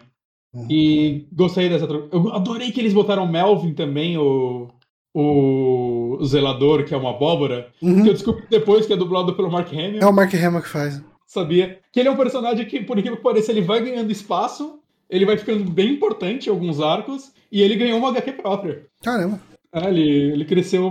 Tem, cara, tem Oh, eu, quero eu, tô... eu já sei que eles vão mudar muita coisa, porque o próprio Casa de Bonecas tem um lance dele que, tipo, o Sandman só aparece, tipo, no primeiro e no último capítulo na uhum. HQ. Aqui botaram ele aparecendo várias vezes, ele conversando com a menina em algumas etapas, né? Na HQ ele aparece no começo e no final, só. Toda a história é daqueles daquele núcleo de personagem humano. Tá. É, então já vi que eles mandaram isso, mas tem algumas histórias, assim, que eu quero tanto ver adaptado, que tem algumas histórias que também viraram coisas à parte, né? Tem uma história de um... que tá rolando uma tempestade em um... no sonhar, e é pessoas dentro de, tipo, de uma taverna no sonhar contando histórias. É só eles contando histórias. E é, aí, tipo, toda essa parte são várias histórias. Isso daí virou uma HQ própria, a parte também, que lançaram depois. É, que cada capítulo era uma historinha contada nesse bar. Eu esqueci qual é o nome. Ah, é, é, assim, uma muito... coisa que eu te falo é que eu não acho impossível a gente ter por exemplo, esse spin-off que você visualizou aí de animação, sabe, trazendo coisas do tipo, porque eu vi o Neil Gaiman no Twitter já falando, tipo assim, o pessoal falando, porra, podia ter uma série da Joanne Constantine, né, tipo, focando nela e tal, histórias dela. Aí ele chegou e já soltou os, ah, quem sabe, vamos ver isso aí, sabe? É, não, é que, o, pró o próprio Tata Werner, eles podem fazer esse episódio que se passa em Sandman dentro dela. Imagina que foda se fizesse depois uma animação de contos adaptando a essa outra HQ. Que não uhum. foi necessariamente escrita pelo New Gamer, mas é baseado em histórias dele. Né? Ia ser muito legal, assim, dava pra, pra expandir esse universo da mesma forma que ele foi expandido na HQ. E esse é um tipo e de coisa acho... que funcionaria muito bem num, num esquema uh, antológico, né? Tipo uhum. que a uhum. gente tem, vai, o mais recente, o que a gente tem hoje em dia em atividade, que é o Love, Death and Robots, que cada Sim. episódio eh, tem lá os 3 a 6 minutos, né? Tudo bem curto. Talvez tenha um outro de 10 minutos, mas não é o comum. E cada um tem um estilo visual completamente diferente, né? Tipo, é uma outra equipe, um outro artista, um outro, estilo, né? é outro estúdio, né? E eu acho que, que Sandman tem abertura para esse tipo de coisa. Dá uma coisa que eu descobri depois que eu acabei a série, eu fiquei meio puto com a Netflix, é que assim, acaba o episódio, 3, 2, 1 próximo, né? Não dá uhum. tempo de você pensar. Todos os créditos finais tiveram artes feitas pelo Dave McKean, que é o cara que fez todas as capas de Sandman. Puta que merda. É um artista... Eu não vi nada disso. Eu também não. Porque subia crédito 3 1 próximo, né? Não deu nem, não dava nem tempo de pegar o de, de, de, ligar. Eu tava vendo na Netflix pelo Xbox. Tinha que ligar o controle, que o controle desliga depois de meia hora. Uhum. Não dava tempo. E eu descobri que, tipo, não, não, os créditos finais de cada episódio tem artes exclusivas, assim, feitas pelo Dave McKean. Porra, pelo Dave McKean. Que merda. Então, porra, vai foder. Mas Vou procurar depois na internet essas artes. Já renovaram pra segunda e terceira temporada, né? A série. Caralho. É, já renovaram as duas de uma vez. A série parece que fez um puto sucesso, né? De crítica e público. Né? Então, assim, eu acredito que essa não é uma série que a Netflix vai cancelar. Eu acho que a Netflix não teria nem coragem de cancelar essa série, viu, cara? Na atual conjuntura e... deles aí. Não, e, e é, é, um negócio, tipo, os fãs esperam há 30 anos por uma adaptação de Sandman. Fizeram e fizeram direito. Uhum. Se cancelarem agora, cara, é, eu acho que vai fazer muito mais barulho do que, sei lá, Sense8, saca? Do que todas essas séries foram canceladas e a galera ficou puta, porque é uhum. é muito tempo. Mas eu acredito que não vá, porque, gente, né, parece que ela deu uma puta audiência, a crítica elogiou muito. Eu acho que é, é, é, essa é uma daquelas séries, tipo, oh, Stranger Things, né? Próxima temporada vai ser a última. O que a gente vai segurar, fazer pra galera se segurar aí? Porra, eu acho que ela pode virar um dos carros-chefes da Netflix pra isso. Uhum. Saca? E, sei lá, é, foda, eu tô há duas semanas pensando no que falar aqui da série desse programa, porque eu, eu sei muito feliz dela. Mas sabe uma coisa que eu acho muito engraçado, né? É todo esse. esse sucesso né, da, da série, porque ela não tem uma linguagem trivial. Né? Ela não é uma série que, pegando outras adaptações de quadrinhos, ela não segue a. Não, não tô nem falando de quadrinho, eu tô falando de, tipo, a linguagem dela não é comum. Ela, ela não segue, tipo, os blockbusters, tipo Disney, ou, ou qualquer coisa de ação hoje em dia que tem que ter piadinha a cada três minutos né? Eu, eu acho que se você ligar um cronômetro em, na maioria dos filmes de ação hoje. Inclusive, outro que eu saí muito surpreso, né? Que eu gostei muito, né? Que não vai dar tempo de falar aqui, foi o, o Prey, né? Que é o novo Predador. Uhum. Foi outro filme que eu saí assim, oh, caralho, mano, é um filme que não tem piadotas o tempo todo. Ele é um não, filme é. que se compromete no que ele quer fazer e faz e faz bem, saca? Ele entrega um filme de ação foda sem ter que ter, tipo, alívio cômico a cada dois minutos. Não, eu, Nossa, que eu, vi, um, eu vi um comentário na internet essa semana que eu, eu imagino que tenha sido piada, mas eu não me surpreenderia se não fosse. De um cara reclamando que Better Call Saul não teve pós-créditos, o final, e ele esperava que tivesse pelo menos uma dica do que, que vai vir em seguida no universo de Breaking Bad. Tipo, aí o comentário no Twitch era uma coisa tipo: a Marvel acabou com o audiovisual para sempre. o, o, Batman, eu lembro que eu vi um cara reclamando: ah, o filme é bacana, né? Mas ele é meio sem graça. Eu, tipo, Gente, não tem que ter tudo. Assim, eu acho, eu acho que esse comentário dessa pessoa no Twitter foi em tom de piada, mas eu não me surpreenderia se fosse sério. Eu também. Eu, eu, eu acho que, mesmo se ele foi uma piada, é uma piada que combina, parece, com um pensamento geral de muita gente, então é uma piada que pega aí. Aham. O, o, o, o, eu não consigo falar. Fala Renato, e tá tudo certo. Renato, tudo que eu quero é um filme sem graça ultimamente. Chega de marvelada. Marvel, marvelada é muito bom. Pouca. Mas, mas realmente, essa, e essa série, ela. Como a gente falou, né? Tipo, é uma temporada que, primeiro, ela é completamente contra o que as séries fazem de gancho, né? Porque é uma temporada que adapta duas histórias inteiras e tá, tem o gancho no final, uhum. né, do Lucifer falando alguma coisa, mas é, é porque é óbvio, saca? É, tipo, pra quem leu, é um negócio que, tipo, a gente sabe exatamente o que vai acontecer, uhum. né? Então eu acho que eles souberam que eles não precisavam fazer gancho barato, que se eles fizessem um gancho barato, a galera só ia spoiler no Twitter mesmo e acabar com tudo. Sim. E, e, obrigado, pessoal do bônus, pela, pela raid aí. Muito obrigado. Ah, muito obrigado. Assim, a gente tá no finalzinho do podcast, mas ainda assim, muito obrigado, galera. Muito obrigado. Né, mas é, tipo, realmente, assim, a, a estrutura né, dessa série não, não parece muito com as outras séries que a gente vem, vem vendo, assim, de, de grande sucesso. Uhum né? Como, tipo, pô, até vamos fazer uns episódios mais fechados entre si. Vamos... É, ele não liga de chegar no meio ali e contar uma história, ele quer contar essa história. Tipo, ele, ele interrompe, né, aquele fluxo do arco que tá rolando pra, assim, interrompe sem interromper, porque você tá vendo o destino de um personagem que já tava sendo acompanhado ali, Sim. mas mas não deixa de ser uma coisa meio quase que uma antologia, né? Um, um episódio solto, é, uma história livre daquilo que tá acontecendo. Não, mas assim, você pega, tipo, o episódio do restaurante, se olhar, ele é uma parada quase experimental, assim, que é, vamos fazer um episódio sobre esse personagem entrando em um lugar com um núcleo de personagens completamente novo, e com, passou o episódio inteiro aqui contando uma história com esses personagens que vai se fechar aqui. Uhum. Saca? Eles não vão ser personagens recorrentes. E ele conseguiu te explicar o que são esses personagens. Você entende a personalidade de cada um deles, os problemas dele, ele desenvolve bem esses personagens. E, e tipo, é isso, assim, saca? Não, não tem continuação, não tem nada. É, é... Vamos fazer um episódio sobre isso. Se passa em um cenário. Eu acho que, cara, é uma adaptação muito foda, assim. É uma adaptação que respeita o que os fãs queriam, saca? Mesmo com as mudanças, assim, acho que eles fizeram as mudanças necessárias, como eu disse, algumas foram até melhores, né? Outras foram necessárias, né?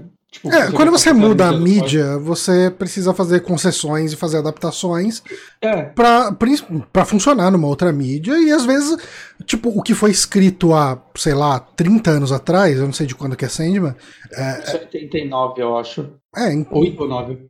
Foi até 95, alguma coisa assim. Enfim, quando você pega uma coisa que mais de 30 anos atrás aí, uh, a realidade muda, o jeito de narrativa muda, uh, as coisas que têm impacto, que têm mais ou menos impacto mudam na sociedade, você vai fazer uma adaptação disso. Não, mas isso eu acho que até tipo, a estrutura, muita coisa assim, é muito fiel ao que é, viu, Johnny? É uhum. Ritmo, acho que isso daí, é, acho que é por isso que é uma HQ tão elogiada, saca? Porque ela uhum. realmente tinha um ritmo muito bom, uma, uma estrutura, assim, bem única, né? E que a série soube levar, né? Mas, tipo, como eu falei, a, a, experiência da série nunca vai ser a mesma da HQ, principalmente por causa dos personagens principais, né? Os perpétuos, vamos dizer assim, né? Como eu disse, nunca vai dar pra é, traduzir visualmente que eles são é, sem ser em 2D. Se fosse uma animação, eu acho que até daria. Uhum. Né? Mas. É, porque, cara, assim, a HQ do Sandman, assim, cada volume é feito por um artista diferente. Ele pegava artistas que tinham uma arte que conversava com a história que ele queria fazer.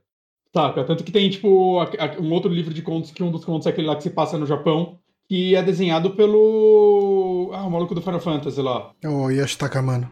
Exato. Tipo, ele nem é uma estrutura de HQ, ele é mais uma. É, é um texto, do, é tipo um livro ilustrado, assim, é um texto tá. e do lado uma ilustração gigante dele de uma página inteira representando o texto que tá na esquerda, saca? Uhum. É, é um negócio muito mais. Parece muito mais literatura do que HQ. HQ. Tá. Parece, parece que é HQ. Não sei, é que não se classifica como literatura, né? Não sei. Ele ganhou um prêmio de literatura, Sandman. E acho que foi a única que ganhou, porque depois proibiram HQs concorrerem, porque os escritores ficaram. É. Mas, ah, cara. Ah, mano, é isso. Eu só vou ficar aqui rasgando cedo porque eu não, eu, eu não tenho nenhuma real crítica para falar. Uma mudança que eu achei super necessária. Uma mudança que foi maravilhosa. Quando a Morte pega o neném, na HQ a neném fala com ela. E na HQ isso funciona, porque não tem voz. Uhum. Quando ela pegou, um lado meu ficou, uh, vai rolar um olha quem tá falando aí do John Travolta, né? e eu acho que foi super inteligente que eles colocam, tipo, com só a Morte escutasse ela e respondesse. Uhum. Aí eu fiquei, tipo, ah, nossa, obrigado. Porque eu adoro na HQ, a criança falar, o diálogo é legal. Uhum. Mas que ela fala alguma coisa, tipo, nossa, mas é só isso, saca? Tipo, não deu tempo de eu fazer nada, saca? Tipo, essa foi minha vida. E. e mas isso na TV é ficar muito Não, É, a breguice é gritar. E é um. E é um episódio muito. Acho que muito mais sentimental, né? Então ia quebrar um pouco aquele momento. Cara, é um episódio. Eu, eu tô quase, tipo, revendo esse episódio, assim, tipo, quando a gente para de falar. Porque é muito um episódio... bonito, né? Ele é perfeito, cara, ele é perfeito. Tipo, se a série for cancelada, eu tô feliz de esse episódio ter existido, pelo menos.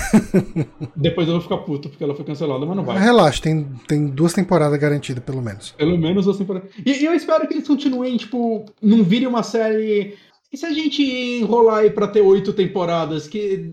Eu acho que é uma série que dá pra matar em cinco, seis temporadas, saca? Uhum. Fechadinha, assim, da hora. Que, sem dimensão, tipo, 75 capítulos, não, não é uma HQ muito grande. Tá. Divididas em 10 volumes. Então não, é uma HQ monstruosa, assim, não é, saca? Tipo, você querer, sei lá, adaptar a Guerra Civil da Marvel, que é muito maior. E Entendi. muito menos conteúdo legal. Então eu acho que dá pra fazer umas cinco temporadas assim, ó. Fechadinha e vamos nós. Ó, eu, dá pra, dá pra, puta, próxima temporada, próximo episódio talvez, próxima temporada de adaptar o Estação das Brumas pra gente, que todo mundo quer ver. Vai ser do caralho. E é isso, então. Sandman. Se você não viu Sandman ainda, gente, vai, vai. E se você quer ler, tá caro, mas tem internet. Uhum. Também, né? Você... É que eu não gosto de ler PDF, da PDF, né? Ler no computador, mas na né, galera a gente já consegue passar pro celular, passar pro Kindle, né? Então você consegue meios também de ler sem ter dor de cabeça. Dá, dá pra dar os pulos. Uhum. E vale muito, muito a pena. Maravilha, então. Eu acho que com isso a gente encerra esse saque de hoje. Queria agradecer ao pessoal que acompanhou a gente ao vivo. Uh, agradecer o Nieve, a Thaís, o Renato, uh, o Neto, o pessoal que veio aí uh, pela raid do bônus. obrigado, pessoal do Bônus Stage. Não sei quem estava fazendo live, se é o Aka, se é o, o Rodrigo. obrigado aí.